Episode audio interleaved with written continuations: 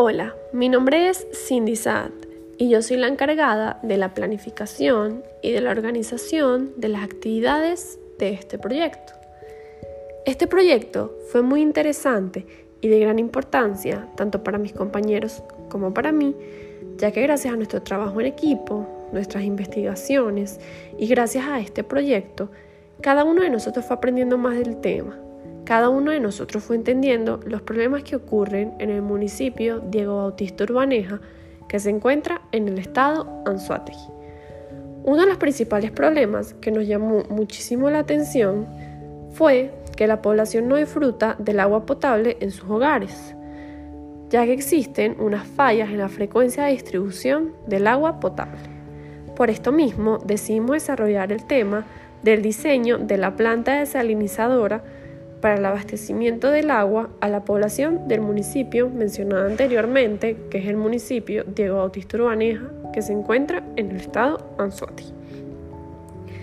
La propuesta para, para solucionar el problema de ese municipio es que la planta genere 8 millones de litros diarios para satisfacer así las necesidades de la población y así poder dejar a un lado el problema de que a mucha gente en ese municipio no disfruta del agua potable en sus casas.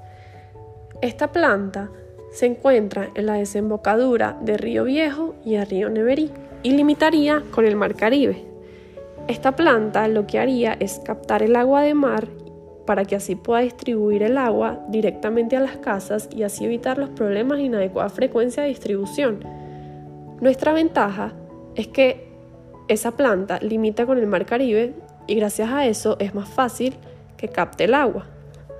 Finalmente, mis compañeros y yo queremos agradecer a nuestro profesor, ya que gracias a los conceptos dados por las clases virtuales que hemos visto, pudimos lograr el desarrollo de este proyecto, debido a que sin estos conceptos se nos haría mucho más complicado la realización del mismo.